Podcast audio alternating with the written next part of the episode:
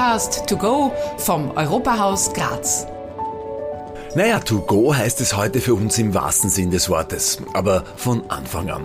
Das Team vom Europahaus Graz ist auf Fact-Finding Mission in Brüssel.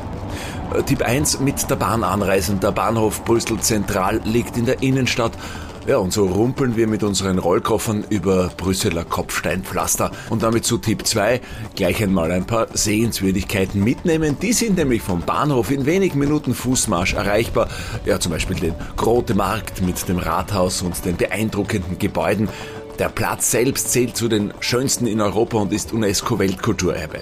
Den kleinen Manneken Piss als Wahrzeichen der belgischen Hauptstadt, den kann man auch gleich besuchen und das obligate Foto machen. Oder noch besser, man setzt sich in eines der vielen Straßencafés und lässt sich umspülen vom bunten Treiben. Die Region Brüssel hat übrigens 1,2 Millionen Einwohner. Die Stadt Brüssel selbst hat aktuell 180.000 Einwohner, ist damit kleiner als Graz. Man kann hier sehr gut einiges zu Fuß erreichen und wie sagen schon die alten Beduinen, nur wenn du zu Fuß dort warst, warst du wirklich dort. Also, erstes Ziel einmal der Rat der Europäischen Union. Warum? Nun, wenn man immer schon hört, dass viele Gesetze einfach so aus Brüssel kommen, so wollen wir jetzt einmal erkunden, wie denn so ein Gesetz in Brüssel überhaupt entsteht und wer daran beteiligt ist. Und eines bin ich Ihnen auch noch schuldig, nämlich eine kurze Vorstellungsrunde.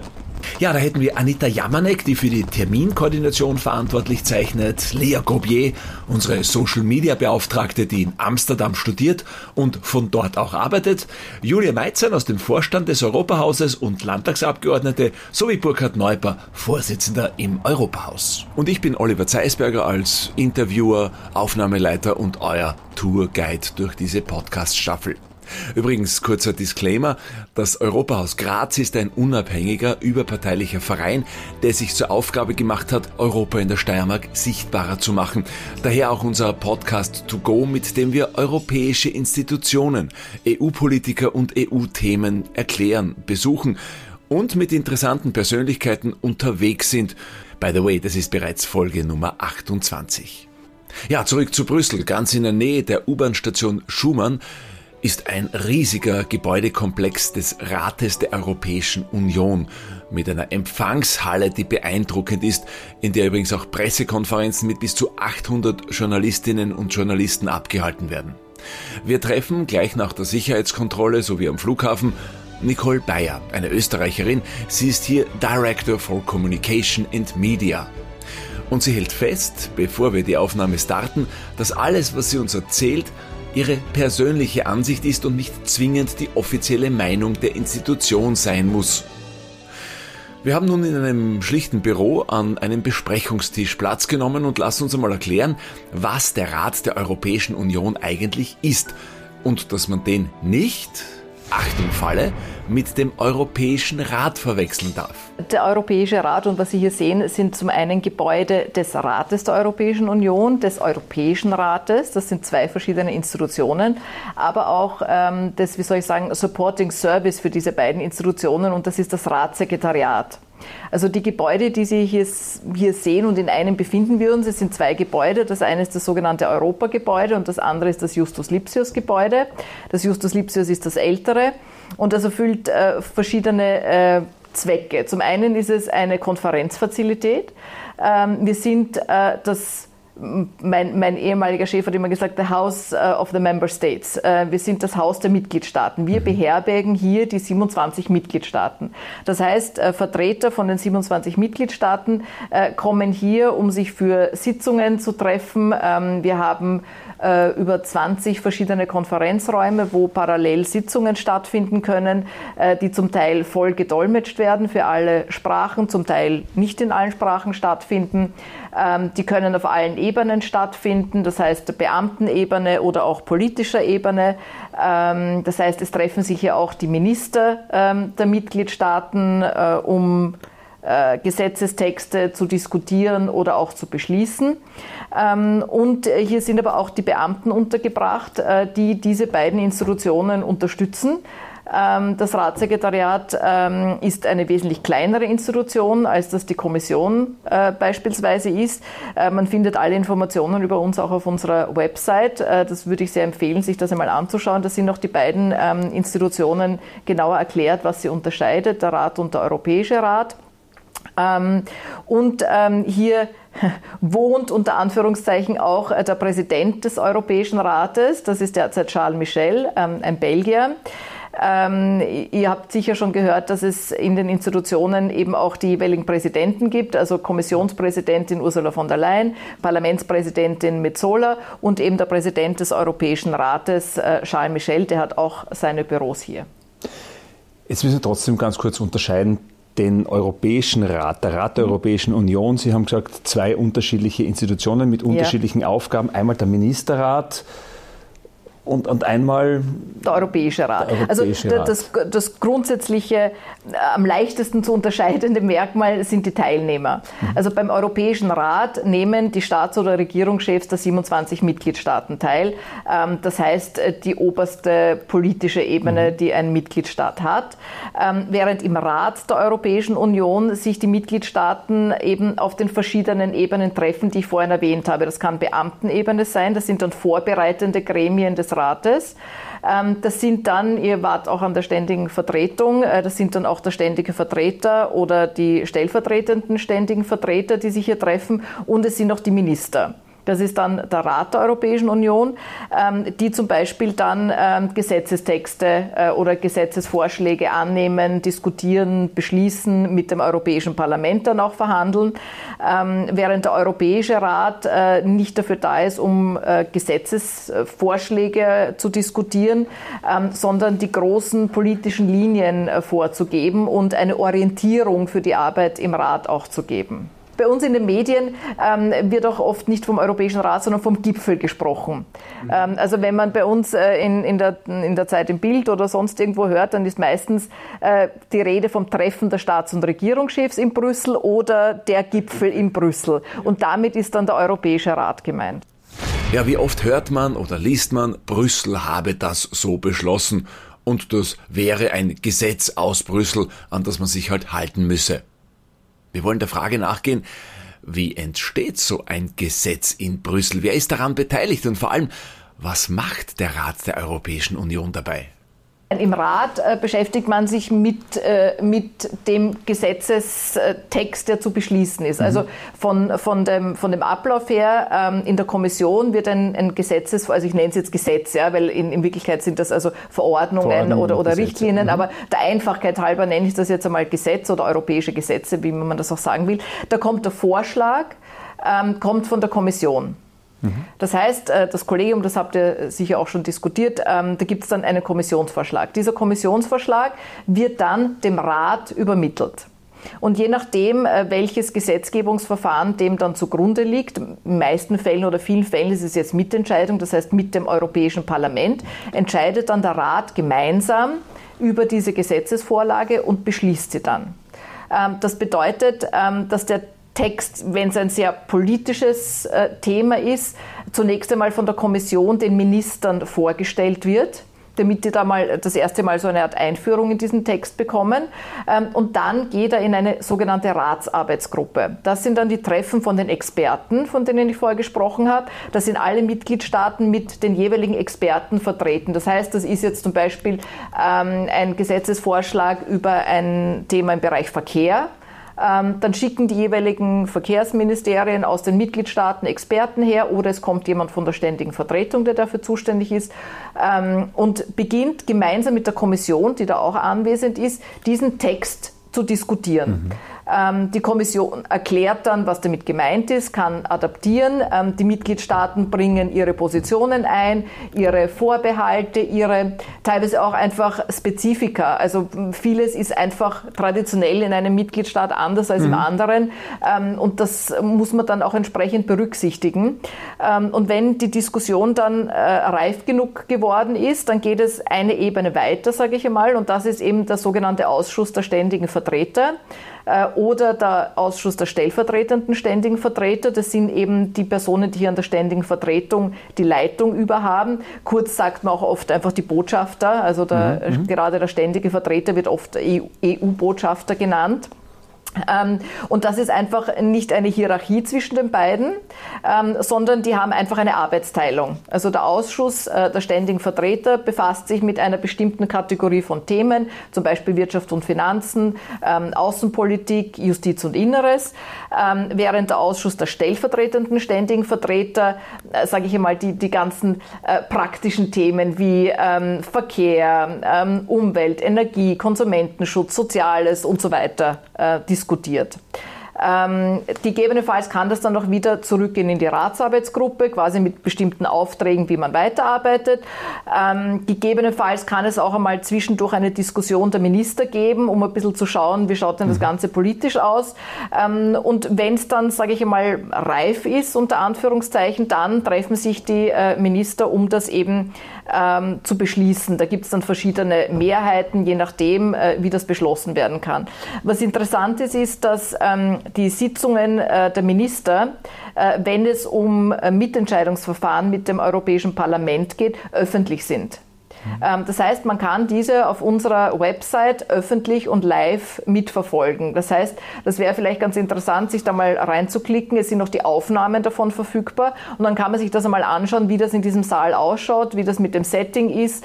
Ähm, es sitzt eben ein Minister vorne, dann noch ein zweiter Platz und so weiter. Aber das ist ganz interessant, wenn man sich das einmal live anschaut. Also das würde ich sehr empfehlen. Geht nicht unbedingt um das Thema, sondern einfach nur um das einmal gesehen zu haben. Das bedeutet im Klartext, absolut kein Gesetz kommt einfach nur so aus Brüssel. Jedes Land bestimmt es mit seinen Experten und politischen Vertretern mit. Also den Satz, das hat Brüssel so bestimmt, äh, den kann man sich in Zukunft sparen. So, und jetzt geht's weiter mit dem Gesetz. Wie wird denn ein neues Gesetz dann gültig? Wenn mhm. das ähm, eben äh, ein, ein, Text ist, der gemeinsam mit dem Europäischen Parlament zu beschließen ist, ähm, dann beschließen die Minister dann einmal nur ihre Position, mhm. also die des Rates. Ähm, während im Europäischen Parlament, ähm, die genauso ihre Ausschussberatungen haben und dort dann einmal die Position des Europäischen Parlaments festlegen. Und damit beginnen dann die Verhandlungen zwischen den beiden Institutionen und man versucht sich einfach anzunähern und einen Kompromiss zu finden. Um das zu erleichtern, gibt es natürlich schon im Vorfeld Kontakte mit dem Europäischen Parlament. Mhm. Ähm, und das ist immer Aufgabe der jeweiligen Präsidentschaft. Über das haben wir noch nicht gesprochen, äh, wer diese ganzen Sitzungen nämlich alle leitet leitet. Ähm, das würde ich dann nachher gerne noch erklären, was die ja, Präsidentschaft ja, ja. jeweils ist. Ähm, aber dann sozusagen ähm, erst, wenn ich mit dem Europäischen Parlament mehr oder weniger dann eine gemeinsame Position gefunden habe, dann wird sie fix abgestimmt und dann geht es ins Parlament, wo es nochmal vom Plenum abgestimmt wird und dann sozusagen ist, ist es gültig. Gültig, Vereinfacht gesprochen. Gültig von der Europäischen Union Genau. Quasi frei. Und dann muss das ja noch in nationales Recht Genau, wenn es eine Verordnung werden. ist, ist es direkt gültig. Okay. Äh, wenn es eine Richtlinie ist, muss es umgesetzt werden. Da gibt es dann immer auch Umsetzungsfristen in dem jeweiligen Text und da muss es von den Mitgliedstaaten erst umgesetzt werden. Mhm. Ja. Jetzt reden wir noch ganz kurz, wer eben diese Sitzungen leitet, mhm. weil der muss ja auch den Überblick speziell auch über das Thema haben. Genau, also ähm, da gibt es äh, ein meiner Meinung nach einfach geniales System und das ist das eines äh, rotierenden Vorsitzes. Das heißt, es hat nicht jemand dauerhaft den Vorsitz äh, in all diesen Gremien inne, mit zwei Ausnahmen. Das eine ist der Europäische Rat, wo eben nicht äh, ein Staats- und Regierungschef dem Vorsitz, sondern eben der Präsident des Europäischen Rates, in diesem Fall eben Charles Michel, ähm, und äh, der Rat der Außenminister, ähm, dem sitzt ähm, der, äh, der Außenbeauftragte der Europäischen Union vor, Borrell, der sozusagen zwei Hüte hat. Der hat einen Hut äh, als Kommissar und der hat einen Hut quasi im Rat als Vorsitzender des äh, Rates für Auswärtige Angelegenheiten. Ähm, und ähm, der Rest, also sowohl der vorbereitenden Gremien, äh, auch des Ausschusses der ständigen Vertreter, ähm, wird alle sechs Monate von einem anderen Mitgliedstaat geleitet. Also jeder Mitgliedstaat der Europäischen Union hat für sechs Monate den sogenannten Vorsitz oder die Präsidentschaft inne. Und das bedeutet, dass in diesem Zeitraum äh, sämtlichen Sitzungen mit den genannten Ausnahmen ähm, vorsitzen und diese leiten. Ähm, das ist deshalb meiner Meinung nach so ein geniales System, weil es ähm, in meinen Augen einer der Kernpunkte ist, warum die Europäische Union funktioniert. Warum? Ähm, weil ähm, jeder weiß, er kommt irgendwann einmal auf diesen Platz. Äh, man muss sich das jetzt auch vorstellen, die Sitzordnung im Rat ist auch äh, entlang der Präsidentschaftsreihenfolge. Äh, die ist einmal festgelegt worden, auch die ist, ist mhm. abrufbar auf der Website. Ähm, und jedes Mal, wenn eine Präsidentschaft fertig ist, äh, bewegt sie sich einen Sitz weiter äh, und die anderen rücken nach. Und man weiß genau, je näher man dann diesem Sitz da kommt, ähm, umso kompromissbereiter zeigt man sich dann auch in den Verhandlungen, weil man weiß dann, wie schwer die Arbeit da vorne sein wird. Und wenn man sich in Verhandlungen nicht konstruktiv zeigt, äh, dann wird man, wenn man selber dann im Vorsitz ist, auch nicht unbedingt sehr erfolgreich sein. Und deshalb funktioniert das auch so gut, weil auch jeder dann ähm, immer andere äh, Prioritäten setzt ja, und, und andere Dinge highlightet. Wenn ich immer denselben habe, tue ich mir manchmal auch schwer, einen Impetus oder einen neuen eine neue Sichtweise in Verhandlungen zu bringen. Wenn sich ein und dieselbe Gruppe immer wieder zum gleichen Thema trifft, sozusagen irgendwann einmal kommt man nicht weiter. Aber allein durch die Tatsache, dass sich der Vorsitz einmal ändert, der kann wieder eine neue Perspektive hineinbringen, ein neues Kompromisselement, was der andere vielleicht nicht konnte, ähm, weil er da schon sich schon zu weit hinausgelehnt hätte oder so. Also da, da, das bringt eine wahnsinnige Dynamik in den Verhandlungsprozess und äh, ist meiner Meinung nach einfach entscheidend dafür, dass Kompromisse eigentlich auch möglich sind. Ja. Trotzdem muss man sagen, ob dieser Komplexität braucht das natürlich dann auch alles Zeit, bis tatsächlich von der ersten Idee, dem ersten Wunsch bis zum fertigen Gesetz oder bis zur fertigen Verordnung dauert es.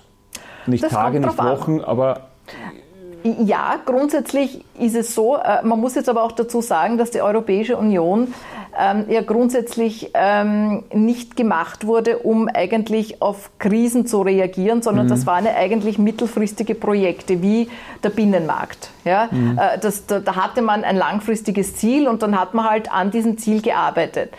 Ähm, und um ehrlich zu sein, ich finde es eigentlich beeindruckend, wie sehr diese Institutionen und diese Strukturen jetzt in diesen ganzen Krisenzeiten funktioniert haben und schnell funktioniert haben, obwohl sie überhaupt nicht auf das ausgelegt waren eigentlich. Ja? Mhm. Also wenn man sich das anschaut, von den verschiedensten Themen, von der, von der Finanzkrise angefangen ähm, bis jetzt über, über, über Covid und, und auch die Ukraine, da finde ich, hat sich wirklich gezeigt, wie, wie toll diese Institutionen und, und die Strukturen eigentlich sind, äh, weil sie da wirklich funktioniert haben, ähm, obwohl sie auf das überhaupt nicht ausgelegt waren. Also wenn es notwendig ist, äh, kann es auch sehr schnell gehen. Aber natürlich ist die Kompromissfindung zwischen 27 Mitgliedstaaten jetzt normalerweise nicht etwas, was von heute auf morgen passiert. Zumal ja auch die Schlagzahl immer, immer höher wird, ja. weil einfach äh, diese Dinge immer schneller passieren.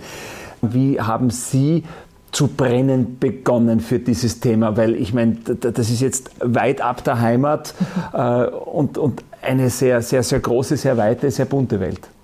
Und es ist eine wunderbare Welt. Ähm, also ähm, es hat sich ein, ein Trainee äh, bei uns hier beworben äh, mit der Begründung, ähm, er möchte gern The Magic of the Council sehen. Und es ist tatsächlich irgendwo eine Magie, die hier stattfindet, weil wenn man sich wirklich anschaut, wo die 27 Mitgliedstaaten jeweils herkommen, mit ihren Traditionen, mit ihren Eigenheiten, mit ihren Besonderheiten, äh, dann ist es wirklich toll, dass man so viel weiterbringt. Und ich finde das immer sehr schade, dass natürlich äh, Good News are no News. Äh, das heißt, man, man fokussiert sich lieber auf das, wo, wo sind sie wieder zerstritten, mhm. die Mitgliedstaaten, und wo ist nichts weitergegangen und wo dauert es zu lang, statt wirklich das hervorzuheben, äh, was, was man gemeinsam alles schafft und gemeinsam alles weiterbringt. Ähm, und das war schon etwas, was mich von Anfang an fasziniert hat. Und ich war auch ähm, in meinem früheren Leben sozusagen ähm, sehr viel an der Organisation der jeweiligen österreichischen Präsidentschaften beteiligt. Ähm, und das EU-Thema war immer etwas, was, was mich fasziniert hat. Ähm, schon schon von, von der Beitritts, äh, von, den, äh, von dem Referendum über den Beitritt Österreich damals, damals angefangen. Und ich finde, ähm, es bietet einfach so viele Möglichkeiten und Chancen, ähm, die man den Menschen auch näher bringen sollte. Mhm. Sie ist nicht perfekt. Ja? Ich sage nicht, dass es perfekt ist. Es gibt nicht für alles eine Lösung. Äh, manchmal ist es schwierig, aber der gemeinsame Weg ist vielleicht der schwierigere, aber langfristig gesehen dann, dann doch der bessere. Und was immer ich tun kann, um da mitzuwirken, das, das tue ich sehr gerne. Wie lange schon? Hier im Ratssekretariat erst drei Jahre. aber davor schon. Äh, Mit EU-Themen immer wieder. Ich war davor auch schon einmal ähm, fünf Jahre in Brüssel ähm, und äh, habe den, den Korebe 1 damals vor, also den Ausschuss der stellvertretenden ständigen Vertreter ähm, damals vorbereitet äh, für Österreich und äh, das hat mir alles wahnsinnig Spaß gemacht und hier ist es ein tolles Arbeitsumfeld. Also es ist einfach ähm, wahnsinnig inspirierend, ähm, hier mit, mit Kollegen von, von allen Nationalitäten zusammenzuarbeiten. Man entwickelt auch ein ganz ein anderes Verständnis, wenn einem der spanische Kollege jetzt das Ergebnis der Wahlen äh, einfach in einem persönlichen Gespräch erklärt, was das wirklich bedeutet oder ähm, eine bestimmte Position eines Mitgliedstaates, die mir so nicht ganz klar ist. Und dann erzählt einfach der Kollege, du, das ist bei uns deshalb so, weil. Und das, das äh, finde ich ist dieses äh, dieser respektvolle, tolerante Umgang mit allem äh, und dieses professionelle Arbeiten hier im, im Rat äh, ist wirklich wahnsinnig bereichernd und inspirierend. Und ich, ich kann nur jedem raten, ähm, der Interesse hat, ähm, der auch sich gern mit, mit Sprachen beschäftigt, ähm, einmal hereinzuschnuppern, dann auch im, im Zuge des Studiums, äh, falls man das vorhat. Ähm, es gibt hier verschiedenste Beschäftigungsmöglichkeiten quer durch, also vom, vom technischen Profil. Wir suchen Web, äh, Webdesigner, wir suchen Social Media Leute. Ähm, also da gibt es sehr viel, sehr viel zu tun äh, für die verschiedensten Interessen. Ähm, und wen das interessiert, würde ich auf jeden Fall einmal zumindest einen, einen Kurzaufenthalt in Brüssel äh, empfehlen, um da einfach reinzuschnuppern. Ähm, und vielleicht springt dann der Funke über, so wie bei mir, äh, weil ich empfinde es als wahnsinniges Privileg, hier arbeiten zu können und ähm, mit diesem tollen Team, das es hier auch gibt. Und das ist einfach super. Nicole Bayer, es möge Ihnen diese sprühende Begeisterung immer erhalten bleiben. Dankeschön. Das hoffe ich auch. Danke. Und so ziehen wir weiter, machen den nächsten Blick behind the scenes. Nicole Bayer hat ja schon die ständige Vertretung und den EU-Botschafter angesprochen. Na, zum Glück haben wir einen Termin dort bekommen und melden uns in der nächsten Folge aus der ständigen Vertretung Österreichs mit einem Gespräch mit dem Botschafter höchstpersönlich Thomas Oberreiter. Wer also keine Folge versäumen möchte, der abonniert am besten gleich den Podcast To Go aus dem Europahaus Graz. Und wir freuen uns natürlich auch über eine gute Bewertung. Je mehr Sterne, desto besser. Wobei, so viele Sterne wie auf der EU-Fahne, die kann es gar nicht geben. Aber wie viele sind denn da drauf? Und warum? Die Antwort gibt's in der nächsten Folge. Danke fürs Zuhören.